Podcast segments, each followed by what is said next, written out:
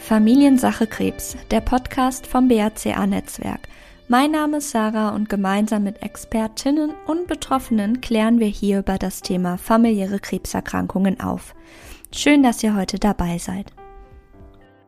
Während ich meine Brüste ja gerne mal als Silikonhupen bezeichne, gibt es auch die Brustlosen unter uns nach einer Mastektomie. Frauen, die sich bei Brustkrebs oder einer Brustkrebsprophylaxe bewusst gegen einen Wiederaufbau der Brust entschieden haben. Heute spreche ich mit der lieben Grit. Sie ist Mitglied in dem Verein AMSOP, der für brustlose Frauen da ist oder solche, die es werden wollen. Grit, schön, dass du da bist. Ich freue mich riesig auf den Austausch heute mit dir und bin extrem neugierig, was was du so erzählen wirst. Wir starten immer mit so einer kleinen Vorstellungsrunde, deswegen vielleicht magst du so ein paar Worte über dich selbst als Person verlieren. Okay, ja, ähm, danke für die Einladung. Ich freue mich sehr.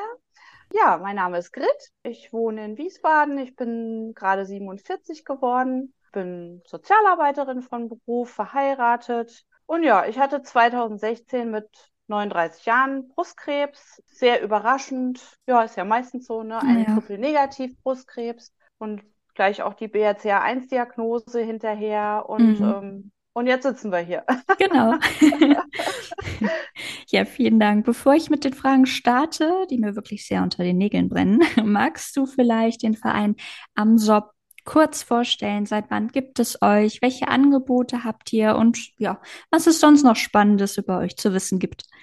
Okay, also ich versuche mich an alles zu erinnern, was wir so machen, weil äh, es ist schon sehr viel. Also den Verein gibt es seit 2019.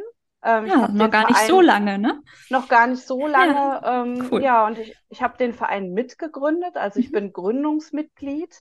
Der Grund war so ein bisschen, oder mein Antrieb dafür war ähm, mhm. so ein bisschen, dass ich halt damals, ich habe mich halt, wie du schon gesagt hast, ich habe mich gegen eine Rekonstruktion entschieden. Und ich kam mir halt damals in der Situation unheimlich alleine vor.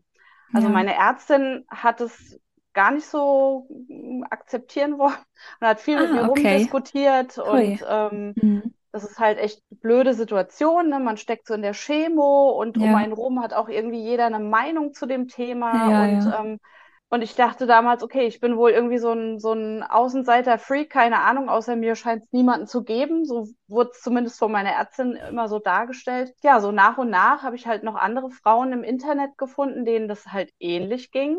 Mhm. Und dann haben wir uns einfach mal getroffen. Und dann haben wir uns getroffen und wir waren genau sieben. Sieben Leute muss man sein, um einen Verein zu gründen. Ah. Dann haben wir gesagt, komm, da machen wir jetzt was draus. Wir gründen jetzt einfach mal einen Verein und gucken mal, was draus wird.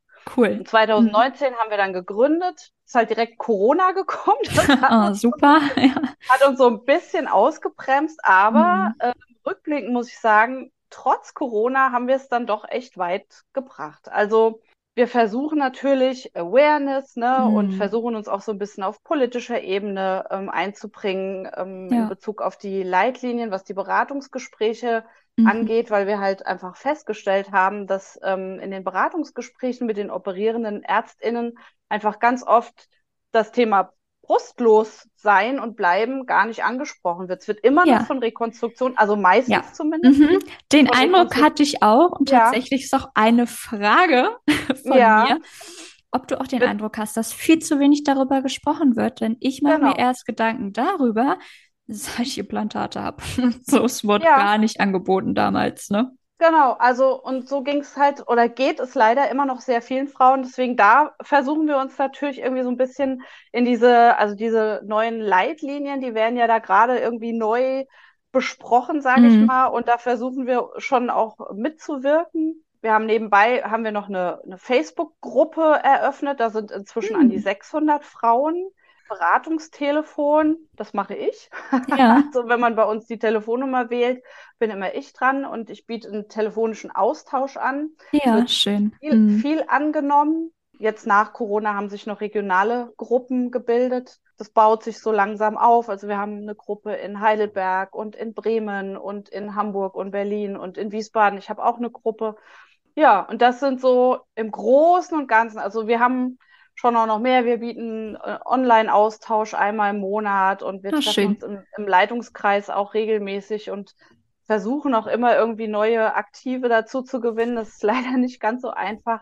Mhm. Ja, haben halt viel Flyer-Versand. Also wir haben einen Flyer erstellt, der ist auch relativ beliebt. Wir haben den schon äh, überall in der Republik verteilt. Ähm, wir machen viel PR-Aktionen. Jetzt mhm. eine Aktive im Verein, die fährt sehr, sehr gerne Fahrrad. Ja. Und die ist schon zwei, zweimal Strecken gefahren, einmal von äh, Dresden nach Hamburg und einmal von Ui. Freiburg bis nach Köln-Bonn. Ja. Und auf dem Weg fährt sie dann die Brustzentren an und macht halt bisschen Werbung, ah. kommt in Austausch, es gibt PR, es gibt Radio, Fernsehen war schon dabei. Das ist wirklich eine ziemlich coole Aktion. Brustlos, nicht drahtlos. Es sind da immer zu ganz viele Bilder und Info ja. auf Instagram und Facebook. Das ist echt immer ziemlich cool. Ja, du hast dich ja gegen einen Wiederaufbau entschieden. Ich habe ja quasi noch die Hülle, die steht, was dem Gehirn ja auch irgendwie so ein bisschen signalisiert, es ist alles in Ordnung, alles beim Alten. Mhm. Warum hast du dich gegen einen Wiederaufbau entschieden? Ha, puh, das war eine ganz, ganz, ganz schwere Entscheidung, wie mhm. ich schon gesagt habe. Also meine Ärztin war da total dagegen. Hast also, keine Unterstützung ich, bekommen. Ich, mhm. ich, musste auch von mir aus quasi auf die Option überhaupt kommen, dass das ja theoretisch auch ja. geht. Ne? Es war so, der, der Gentest wurde gemacht und dann hat die Humangenetikerin schon direkt zu mir gesagt, ja, aber heutzutage, ne, kann man ja rekonstruieren. Das wird dann alles wieder schick gemacht, dann ist alles wieder gut. Ne? Mm, Müsste ich ja, ja. Gedanken machen. Genau. Und, dachte, und mein erster Gedanke war so, ah ja, okay, ja, dann ist es halt so, ne? Und erst als ich dann angefangen habe, mich damit zu beschäftigen und auch festgestellt habe, dass das ja ein Unterschied ist, ne? Ob man einfach nur, ich sag mal, die Brüste vergrößern lässt oder straffen lässt oder irgendwie ja. ein bisschen aufhübschen lässt. Ne? Das ist ja ein Riesenunterschied. Ja, das eine total. Hat mit dem anderen gar Überhaupt nichts zu, nichts zu tun. Rekonstruktion ja. ist ja was komplett anderes. Und mir dann klar war, okay, also das ganze Brustdrüsengewebe muss raus, weil das ist das, was die Gefahr bringt. Bleibt nur noch die Haut. Und da wird dann Silikon reingemacht, also Plastik. Will ich das? Will ich das? Also ich bin so ein Mensch, ich kann schon Haarspray nicht so gut leiden auf dem Kopf, ne? da habe ich gedacht, kann ich mich denn mit sowas anfreunden? Ja, also ich also kann ich das? Sind das nicht ewig Fremdkörper? Also weiß ich nicht. Und wirklich jeder um mich rum, meine Mutter hatte eine Meinung, alle meine Freundinnen hatten eine mm. Meinung. Jeder, der Einzige, der irgendwie nichts gesagt hat, war mein Mann. der ist ganz, ganz still geworden. Und ich dachte, ja, was mache ich denn, was mache ich denn? Und meine Ärztin hat dann gesagt, na ja, wir rekonstruieren das erstmal und dann werden sie sehen, das hm. wird super. Und wenn sie gar nicht hm. damit zurechtkommen, abgeht immer, abgeht schnell. Und dann hatte ich schon zugesagt und habe gesagt, okay, dann probiere ich das mal. Ne? Ja. Aber das, ich hatte einen riesen Kloß im Bauch und mhm. mir hat damals tatsächlich der Austausch gefehlt. Dieses Gefühl, ja. so mhm. allein zu sein, das war schrecklich. Es waren drei Monate, die ich Zeit hatte bis zur OP. Ich war ja noch mitten in der Chemo. Mhm. Und das war wirklich eine schlimme Zeit, das muss ich echt sagen. Ich habe Näch nächtelang, also konnte nicht schlafen. Ich habe immer nur nachgedacht, nachgedacht, will ich das, will ich das, soll ich es nicht mhm. lieber bleiben lassen? Ne, dann habe ich auch ganz viel dazu gelesen und dann ja. dachte ich, boah, und also was, was will ich denn? Ne? Und das ist, glaube ich, so eine ganz entscheidende Frage. Ja. Was ist mir wichtig? Was will ich? Ja. Mhm. Und ich wollte einfach, was mir ganz, ganz wichtig war, ich wollte einfach heilen. Ich wollte die Chemo hinter mich mhm. bringen. Und dann wollte ich halt eigentlich so schnell wie möglich da einen Haken dran machen. Ja. Ich wollte wieder Leben zurück. Ich wollte wieder arbeiten gehen. Ich, wollte wieder in Urlaub fahren können mit meinem Mann. Ich wollte mhm. wieder Freunde treffen, auf Konzerte gehen, auf Festivals. Ich wollte einfach wieder leben und dann, dann hast du da so zwei Plastikmöpse, ne? Dann kommst nicht damit zurecht oder du hast Wundheilungsstörungen oder Kapselfibrose mhm. oder, oder, oder. Boah, will ich das, will ich das, will ich das? Und die Ärztin hat dann als, ja, aber sie sind doch noch so jung. Da mhm. ich sage, ja, eben, ne? Und wie sieht es mit Eigengewebe aus? Die Option hätte es ja auch gegeben. Ob Option hätte es auch gegeben. Da hatte mir meine Ärztin damals allerdings gesagt, ähm, das würde sie mir erst empfehlen, so nach ein, zwei Jahren. Mhm. Also ne, nicht direkt nach der Chemo, weil mhm. also das Immunsystem ist ja mega runtergerockt. Das sind große OPs, lange OPs. Ja. Das muss anwachsen und so. Und dann, ja, das da habe ich mich schon auch mit beschäftigt, aber mich hat das alles so abgeschreckt. Und mhm. ich habe mir dann immer wieder die Frage gestellt, für wen würde ich das machen? Weil das Gefühl ist ja meistens weg. Ja. Manche Frauen haben ja noch ein, haben ein Gefühl oder ein bisschen oder so partiell, aber die meisten, also zumindest die meisten, die ich gesprochen habe, ähm, die haben eher kein Gefühl mehr. Ja. Ne? Mhm. Und dann dachte ich, okay, für wen mache ich das denn dann? Ja, also wenn wenn das Fremdkörper sind. Ich habe kein Gefühl mehr, für wen soll ich das machen? Für die Leute in der Sauna oder im Schwimmbad, in der Umkleide? Ja. Also brauche ich das? Brauche ich mhm. das, um mich weiblich zu fühlen, um glücklich mein Leben zu leben? Und da, mhm. ich habe mich dann halt ganz viel mit Fotos beschäftigt, habe mir ja. Frauen angeguckt. Also gibt ja so einiges im Internet, was man da findet. Ich habe mir auch so ein Bildband, ähm, dieses Amazon-Projekt, ich weiß nicht, ob du davon schon mal gehört hast. Oh, nee, noch so nicht.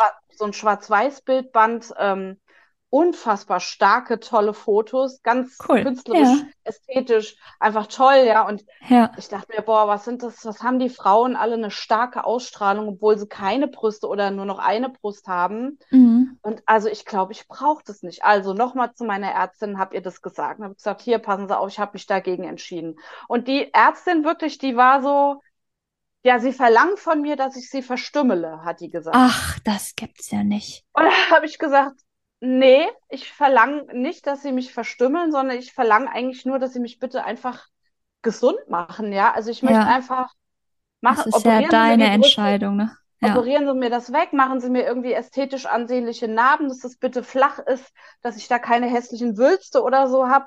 Ja. Einfach ein ästhetisches Ergebnis und ja, sie verlangen von einem Picasso, dass er ihnen ein Strichmännchen malt. Oh. Weil die hast, war halt voll. Hast du dich von der noch operieren lassen? Ich würde das heute nicht mehr machen. Aber damals war hm. ich wirklich, ich meine, da ist man. einfach hinter so einer, dich bringen. Man hm. ist in so einer krass schwachen Situation einfach, ja. ne? Wenn, wenn du da in der Chemo bist. Also alles ist runtergerockt und eigentlich, ich meine, die Ärztin war ja sonst nett. Also ich bin mit der eigentlich gut ja. klargekommen, aber sie ist halt. Sie hatte ihre Meinung zu dem Thema. Sie hatte ihre die Meinung. Wollte sie durchsetzen. Ja. Und ich weiß, sie ist, äh, sie ist ja nicht nur Chefärztin vom Brustzentrum gewesen, also sie ist hier nicht mehr ähm, in meiner Stadt woanders hingegangen. Sie ist halt auch äh, ähm, eine Schönheits Plastischer Chirurg? Plastisch, mhm. Eine plastische Chirurgin. Chirurgin. Genau, die ist genau. spezialisiert auf Rekonstruktion. Die Frauen kamen von weit her, um ja. sich bei ihr rekonstruieren zu lassen, weil sie das halt gut kann. Ja, das ist mhm. halt der ihr Ding. Und das wollte die halt mit aller Gewalt ja, durchsetzen. Ja. Und, und ich habe nur gedacht, nee, jetzt komm, den, den Kampf, den kämpfst du jetzt. Vor allen Dingen im Nachhinein habe ich ja ganz oft von Frauen gehört, die sich haben überzeugen lassen und haben sich äh, Implantate machen lassen und wollten mhm. das dann nicht mehr und wollten dann explantieren. Und dann ja. hieß es von Seiten der Krankenkasse, nee, wenn keine medizinische Indikation vorliegt, dann oh bezahlen wir das nicht. Und das hat jetzt meine Ärztin ja so zu mir nicht gesagt. Die hat ja gesagt, wenn sie damit nicht zurechtkommen, abgeht immer, abgeht schnell. Das wäre ja. gar nicht, wäre am Ende gar nicht gegangen, ja. Mhm. Also ich habe auf jeden Fall, ich habe es durchgesetzt und ähm, ich wusste selber nicht, was passiert, wenn ich der, aus der Narkose aufwache. Hm. Aber es war dann in Ordnung. Ja. Hm? Jetzt sind sieben Jahre vorbei, äh, ziemlich genau sieben Jahre. Es war im August 2016 ja. bin ich operiert worden hm. und ich bin auf, aus der Narkose aufgewacht und ich war ja. krass verunsichert. Ja. Aber ich fand es eigentlich ja, ich musste mich über mich selber wundern. Also ich fand es nicht schlimm. Also Schön. das, erste Mal der Verband abgemacht wurde, ja. weiß ich noch, dass mhm. Auch ein spannender so Moment. Ja, ich, mm. soll ich hingucken? Soll ich lieber nicht hingucken? Ja, genau. Und dann habe ich, hab ich zu der Schwester gesagt, okay, passen Sie auf, Sie wickeln das ab. Ich mache die Augen zu. ich gebe Ihnen mein Telefon und dann machen Sie bitte ein Foto, wickeln mich neu und ich gucke mir erstmal nur das Foto an. Und dann habe ich mich quasi über die, über das Foto so Stück für Stück selber so mit trotzdem einer gewissen Distanz mhm. angenähert und das war okay. Ich habe das Foto schön. angeguckt und dachte, hey, es ist ja gar nicht so wild, ja. Ja, schön. Das ist natürlich ein fremder Blick. Ja, klar. Aber auf der anderen Seite, mhm. dadurch, dass ich mich drei Monate lang so viel mit Fotos beschäftigt hatte, war es ja. nicht ganz so super erschreckend neu. Mhm. Ich glaube, das ist immer so, wenn man das das erste Mal sieht, ist es erstmal so ein bisschen erschreckend für andere. Ne? Deswegen, ich habe mir inzwischen angewöhnt, wenn ich mhm. irgendwie, was weiß ich, bei Massage bin oder bei irgendeinem Arzt oder bei einer Arzthelferin, es geht ums EKG und ich muss mich ausziehen. Ich sage immer, bitte nicht erschrecken. Ich habe keine Brüste und ich habe Narben ja. und ach ja, okay. mhm. Aber eigentlich, ich lebe damit okay.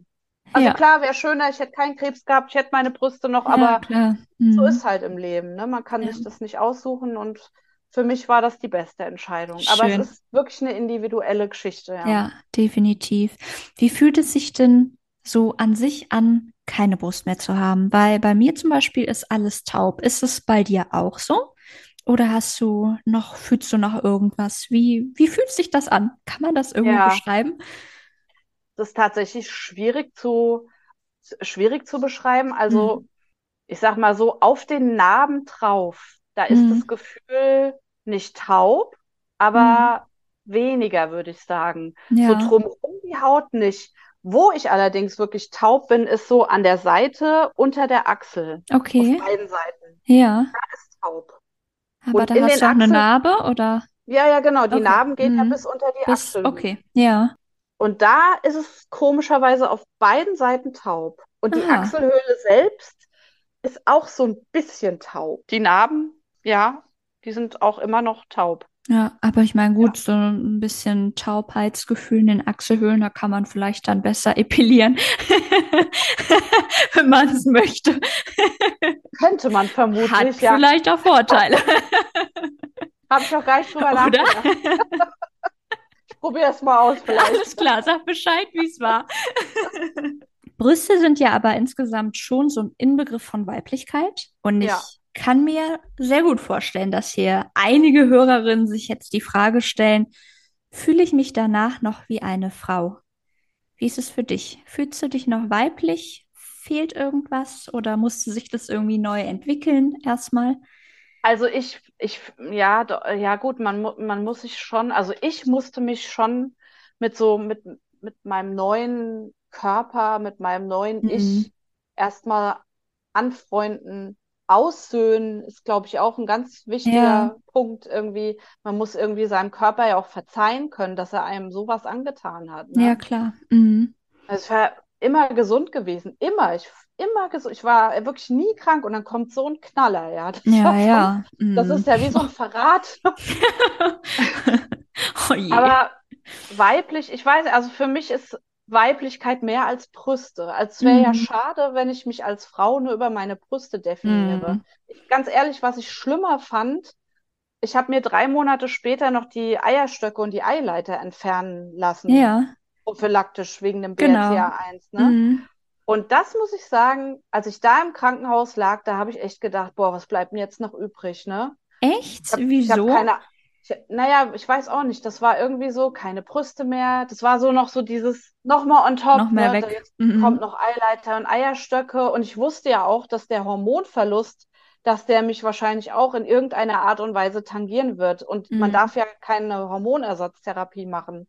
Und das ist Mhm. auch so. Also ich leide mehr unter dem Verlust der Hormone Ja, als unter dem Verlust der Brüste. Weil ja, die Hormone, das spürt man, das merkt man. ja. Die Brüste, Mhm. ich habe mich dran gewöhnt, ja. Also ich fühle mich nicht weniger weiblich, gar nicht. schön. Das ist doch super. Hast du denn manchmal Tage, wo du, es gibt ja, glaube ich, so Einlagen für den BH oder so, weiß ich nicht, nennt man das Prothesen? Ja. Trägst du sowas oder gibt es viele bei euch im Verein, die das tragen? Also bei uns im Verein von den Frauen, die ähm, aktiv mitarbeiten, wir sind so ein harter Kern von acht, Ja. von denen trägt keiner Ah, Prothesen. cool. Mhm. Und ich trage ab und zu mal welche. Ja, Also so, also bei Festivals zum Beispiel, ne, wenn ich mich ja, irgendwie ein bisschen schick mache und ja. was Schickes anziehe, wo ich dann denke, weil ich hab, bin kräftig, ich habe auch Bauch und so, ne, dann Mhm. ich sehe ja immer so ein bisschen schwanger aus. Und wenn, man, wenn ich Brüste habe, dann, dann sieht das natürlich insgesamt, sieht die ge- gesamte Silhouette natürlich anders aus. Mhm, Ne? Ja. Dann denke ich immer, boah, wir machen immer so viele Fotos auf den Festivals, dann siehst du aus wie Karl Arsch, das willst du nicht. Also ziehe ich, ja, also übertrieben, ne? Aber da ziehe ich dann ab und zu mal äh, Prothesen an. Wobei dieses Jahr zum Beispiel, also es ging drei Tage, die habe ich die ersten zwei Tage hatte ich noch ähm, Prothesen an, am dritten Tag nicht mehr. Weil die sind so schwer, ne? Die sind schwer, Ah, echt? Okay. hängen mir, ah ja, also es ist ein D-Körbchen halt, Ah ne? ja, Und ah ja, okay. Das ist natürlich ein bisschen was, ne? An Gewicht. wie meine Brüste früher, ja. Nur, dass Ja, sie mir halt jetzt nicht mehr vorne am Brustkorb hängen, wie das normale Brüste ja tun, dann kannst sie die hängen ablegen. genau, aber die hängen mir halt auf den Schultern, ne? Und wenn Mhm. man das nicht gewöhnt ist, weil man die sonst nie trägt, Naja, fehlt einem quasi da die Muskulatur. Geht in den Rücken. und dann, dann wird das echt lästig, ne? Ja, Und ich, also ich hatte die Ja. jetzt, was waren jetzt neue Prothesen? Ich hatte die jetzt bei dem Festival zum ersten Mal an und ich hatte ständig das Gefühl, die sind so schwer, die rutschen irgendwie, glaube ich, ziehe so schnell nicht mehr an. Ich habe noch ein paar Strickbrüste. Gibt es ja auch. Strickbrüste? Ja, da gibt es auch einen Verein. Das musst du mir erklären. Das ist ja, das hört sich ja total bizarr erstmal an. es gibt einen Verein, da kann man hin, hinmailen und einfach sagen, mhm. hier, mir fehlt eine Brust oder zwei Brüste, das und das ist meine Körbchengröße. Und dann ja. schicken die einem kostenlos. Also Ach der Gott, ist ein, wie süß. Weißt du, wie der man, Verein heißt? Der heißt, der heißt, glaube ich, Strickbrüste, Eva. Ach, das ja. hätte ich hätte ich noch mal raussuchen. Also wenn man Strickbrüste googelt, findet man das auf jeden Fall. Okay, ja, das gut. ist super, genau, das ist total das ist super. Cool. Mhm. Und äh, genau, und dann schicken die einem das und dann kann man was spenden. Genau, ja, das ist eine, eine, schöne Sache. Aber ja. man muss nicht zwingend, aber man kann. Und ähm, ja. ja. das fand ich, finde ich total cool. Und die habe ich, die habe ich schon ein paar Mal angehabt, die sind mir tatsächlich angenehmer, weil die ja, halt die sind leichter dann wahrscheinlich, ne? Ja. Genau. Mhm. Ja, es gibt inzwischen gibt's bei YouTube gibt's auch Anleitungen, wer selber stricken kann, oder häkeln. Ja. Es gibt auch eine Häkel Selber Brüste stricken. das ja. ist ja auch mal eine Nische. Ne? Aber im Großen und Ganzen in meinem Alltag trage ich auch keine Prothesen. Also ja. auf der Arbeit oder so trage ich keine Prothesen. Ja. Mhm. Und diese. Prothe Prothesen, sind die, ähm, ist es so wie so ein dick gepolsterter BH oder sind das nur so Einlagen, die man in seinen bestehenden BH quasi einlegt von früher? Das sind Silikonprothesen. Ah, die okay. haben, die haben ja. so einen Stoffüberzug, also die mhm. sind sehr weich, die fühlen sich auch sehr echt an, ne? Auch, mhm. Und man hat ja das, das Anrecht auf, ich glaube, zwei BHs im Jahr auf Rezept. Okay. Damit kann man dann ins Sanitätshaus gehen und dann muss man eine Zuzahlung leisten. Dann kann man sich zwei BHs aussuchen und mhm. die haben so Taschen ja. und da kann man die ah, ja. so rein und dann mhm. hängen die in diesen Taschen drin. Ah, cool. Ja. Dann hat man den BH und der wiederum ne? hängt einem dann auf den Schultern. Ja. Ja, aber das ist schon ganz schön, ganz schönes, Ge also bei mir zumindest, weil ich halt dieses D-Körbchen Gewicht. Hab, ja, ist das ganz schön äh, schwer. Wie sieht das denn so insgesamt mit den Komplikationen aus? Weil das ist ja bei uns häufig eine berechtigte Sorge, wenn Frauen ja sich bei uns über einen Wiederaufbau informieren. Wie ist das, hm. wenn man Brüste ab und fertig aus? Wie sieht es da mit den Komplikationen aus? Also da, da gewinnt quasi die Mastektomie ohne Rekonstruktion, wenn man da ein Ranking mhm. startet. Wahrscheinlich, also ja. Natürlich äh, in der Regel mit wenig bis gar keinen Komplikationen verbunden. Also klar, wenn man, ich, wie gesagt, ich war zwei Wochen aus der Chemo und dann mhm. kam die OP. Also mhm. mein Immunsystem war echt runtergerockt. Ich hatte ja. Probleme auf der einen Seite mit einer Wundheilung. Ich hatte eine Wundheilungsstörung. Okay. Auf der einen Seite an einer Stelle ist quasi die Narbe oder die Naht äh, aufgegangen. Und dann ja, musste das halt einfach über einen längeren Zeitraum jeden Tag versorgt werden und ja. neu verbunden und so. Aber dann war es halt nach ein paar Wochen an der Stelle auch okay. Mhm. Aber im Großen und Ganzen, äh, man hat keine Schmerzen mhm. oder wenig. Ja.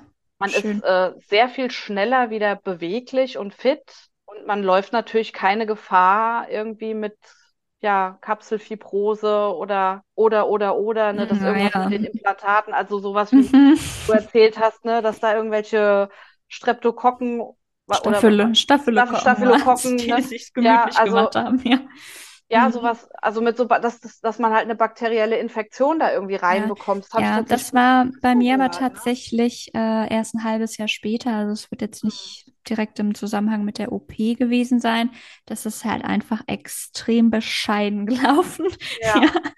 Und ja, aber natürlich ist es super ärgerlich. Ne? So mhm. irgendwie Mitte 20, man hat sich gerade von seinen echten Bussen verabschiedet und Silikon ja. ist ja ganz nett, ne? Aber dann hat man sich gerade angefreundet und wird schon wieder aufgeschnitten. Ne? Das ja. war halt echt nicht so schön. Das glaube ich, ja. ja. ja. und es gibt halt auch viele Frauen, die äh, mit, dem, mit dem Silikon nicht zurechtkommen. Ne? Ja, das stimmt. Hm. Die äh, inzwischen auch in Deutschland da auch ein Special-Verein, krank durch Brustimplantate heißt ja. der. Da, ähm, oder Risiko durch Brustimplantate. Also die ähm, beschäftigen sich mit nichts anderem, ne, als mhm ja. Frauen zu beraten, die sagen hier, äh, ich habe Implantate und mir geht's schlecht damit. Ja, ja. was mache ich jetzt? Von jo. daher, das äh, hat man natürlich alles nicht. Ja. Das, Ne? Man, man heilt Sehr einfach. sympathisch. Die Narben, die, mhm. die Narben wachsen oder die, die Wunden wachsen zu. Man, wenn man Glück hat, hat man ja ästhetisch ansehnliche Narben, sage ich jetzt einfach mal, ja. Und dann ja. ist gut. Fertig, mhm. Punkt. Schön. Also ja. ich war seit sieben Jahren in keinem Krankenhaus mehr. Sehr gut. So soll es ja. doch sein. Klopfe auf Holz. Ja, ich mach mit. Mhm. ähm, wie sieht das so mit Tattoos aus? Weil das läuft mir tatsächlich immer mal wieder. Ah, ach, guck an, das könnt ihr jetzt leider nicht sehen, liebe Hörerinnen. Aber sie zeigt mir gerade ihr Tattoo. Sie hat sich tätowieren lassen. Tell me more. ja, also ich bin eh äh, ziemlich bunt, also ja. habe eh schon ziemlich viele Tattoos und das war dann irgendwann so ein Gedanke, der mir kam, ob ich nicht vielleicht äh, die Rekonstruktion, sage ich mal, in Form von bunter Farbe, ja. quasi Rekonstruktion aller ne, persönliche Art und Weise aller Crit. Mm. ob ich nicht lieber, ob ich nicht lieber mit sowas, also wie söhne ich mich aus mit meinem Kriegsgebiet? Ne? Ja. Wie, wie mache ich es für mich selber wieder ansehnlich und mhm. ähm, so, dass ich damit klarkomme und Blick in Spiegel irgendwie, weiß ich nicht, ja, erträglicher klingt so dramatisch, aber so gucke ich halt in den Spiegel und sehe das Tattoo und es macht mich ein ganz klein bisschen, naja, stolz ist auch schon wieder so dramatisch, aber ja, es ist einfach. Man kann stolz sein auf diese Entscheidung, das finde ich schon. Ja, also ja. Mhm. Ja, und dann habe ich mich mit meinem äh, Tätowierer zusammengesetzt schon lange bevor äh, wir überhaupt loslegen konnten, weil man muss schon eine ganze Weile warten, bis man tätowieren darf über Narben. Ja. Weißt du noch, wie lange das war? Also bestenfalls, bestenfalls zwei Jahre. Ich war äh, okay. äh, etwas, etwas ungeduldiger, bei mir ging es etwas schneller, ähm, aber, aber ähm, auch in Absprache mit dem Arzt. Also ich okay. bin dann mhm. äh, extra nochmal zu einem Arzt gegangen und ähm, der hat sich bei mir alte Narben am Körper angeguckt und hat geguckt, wie verhalten sich alte Narben, wie sieht ja. die Narbe oder die Narben, wie sehen die aus und, und von dem habe ich mir schon das Okay geholt. Also bei mir waren es, ich glaube, ein Jahr und ein paar Monate und dann haben wir losgelegt. Ja. Genau. Und äh, ja, cool. ich fand, mein, mein Tätowierer hat das toll gemacht. Sieht gut aus, ja, kann ich bestätigen. Ja. Also, Echt ein paar schön. Waldtiere und Eibenzweige. Ja. Die Eibenzweige wollte ich halt unbedingt halt, weil ne, Paclitaxel, wer Chemo hat oder Chemo bekommen hat, weiß, kommt ja von, von der Eibe, ne? Ist ja das mhm. Gift von dem Eibenbaum, also natürlich chemisch hergestellt, aber irgendwie dachte ah, ich. Schön, eine kleine Hommage dann doch noch. Eine kleine Hommage ja. an, das, an, an das Zytostatika, was meinem äh, Tumor den Rest gegeben hat. Ja, richtig so. genau. Ja, mega. Bei euch im Verein, Kannst du so eine Tendenz beobachten, dass du sagst, okay, es kommen mehr Frauen zu euch, die direkt sagen, boah, ich möchte meine Brüste gar nicht wieder aufbauen lassen, ich will direkt die Ablation machen oder die, so wie ich vielleicht eines Tages bei euch auf der Matte stehen werde, die sich erst nachträglich dafür entscheidet. Gibt es da irgendwie eine Tendenz oder die du also beobachtest? Die, die meisten Frauen, die bei uns anrufen, sind entweder in der Entscheidungsfindung und stellen mhm. die Frage, wie finde ich die Entscheidung? Also ja. wie finde ich quasi meinen mhm. Punkt? Weil dieses mhm. Gedankendrehen, das ist ja, ja, genau das, was ich damals auch hatte. Das ist ein Chaos.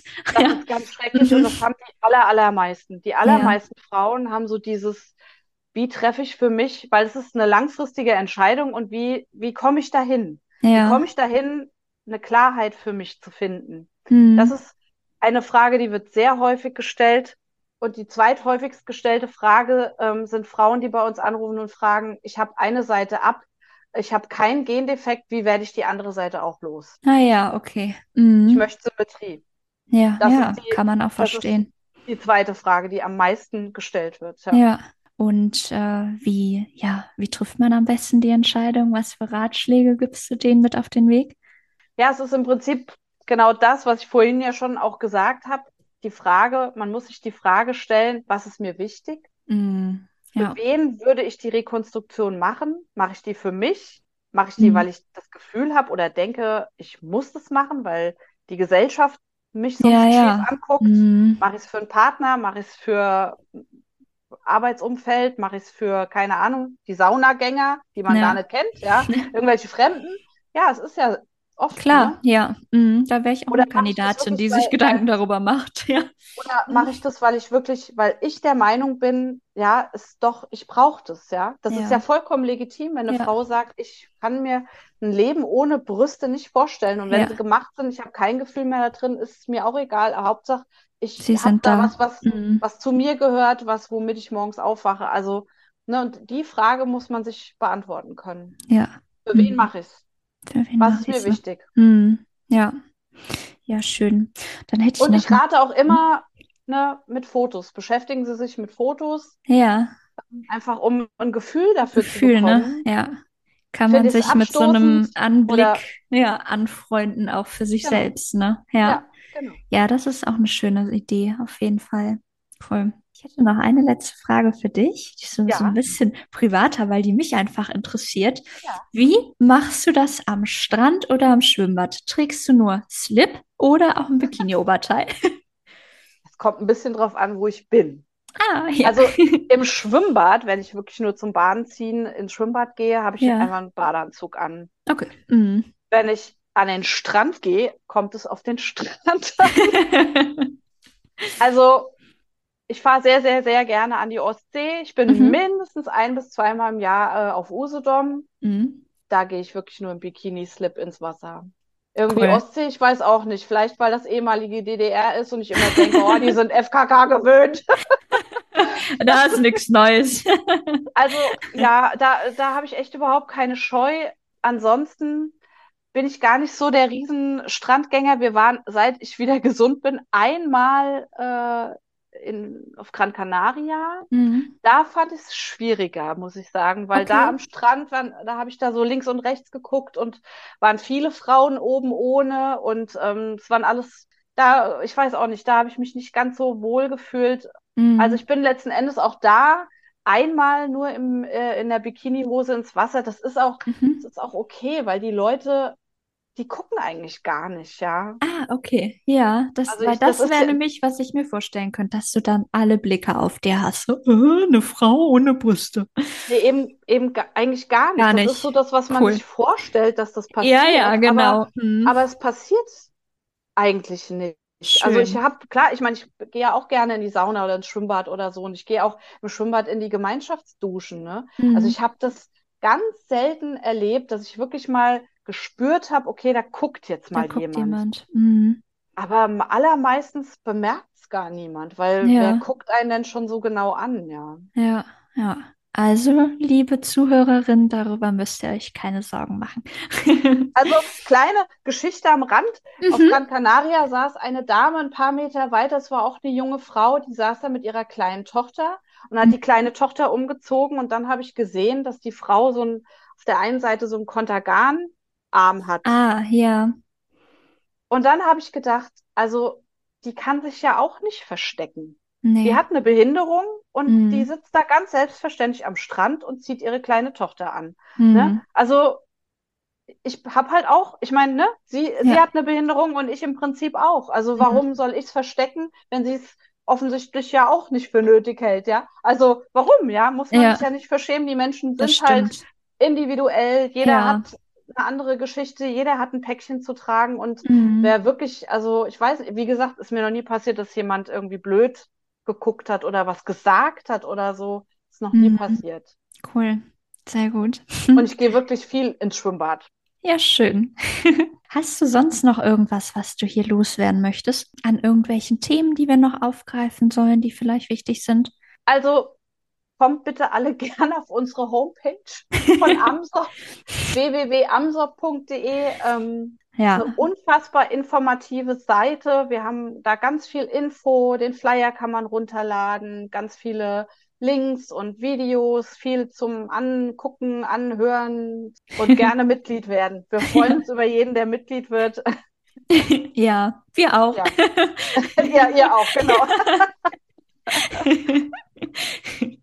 Ja, super. Ja, Ja, liebe Grit, vielen Dank, dass du so offen über die brustlose Variante gesprochen hast. Meiner Meinung nach ein super spannender Austausch.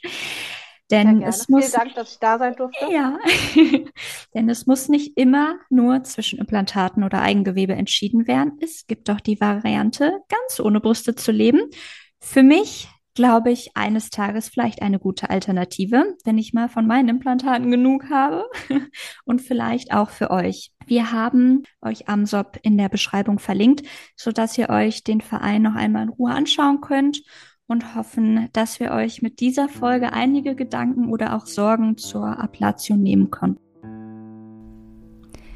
Wir hoffen natürlich, euch hat die heutige Folge gefallen. Themenwünsche, Anliegen und Fragen sind bei uns jederzeit per Mail an podcast.brca-netzwerk.de willkommen. Weitere Informationen sowie Gesprächskreise für den persönlichen Austausch findet ihr auf unserer Webseite unter brca-netzwerk.de. Bis zum nächsten Mal.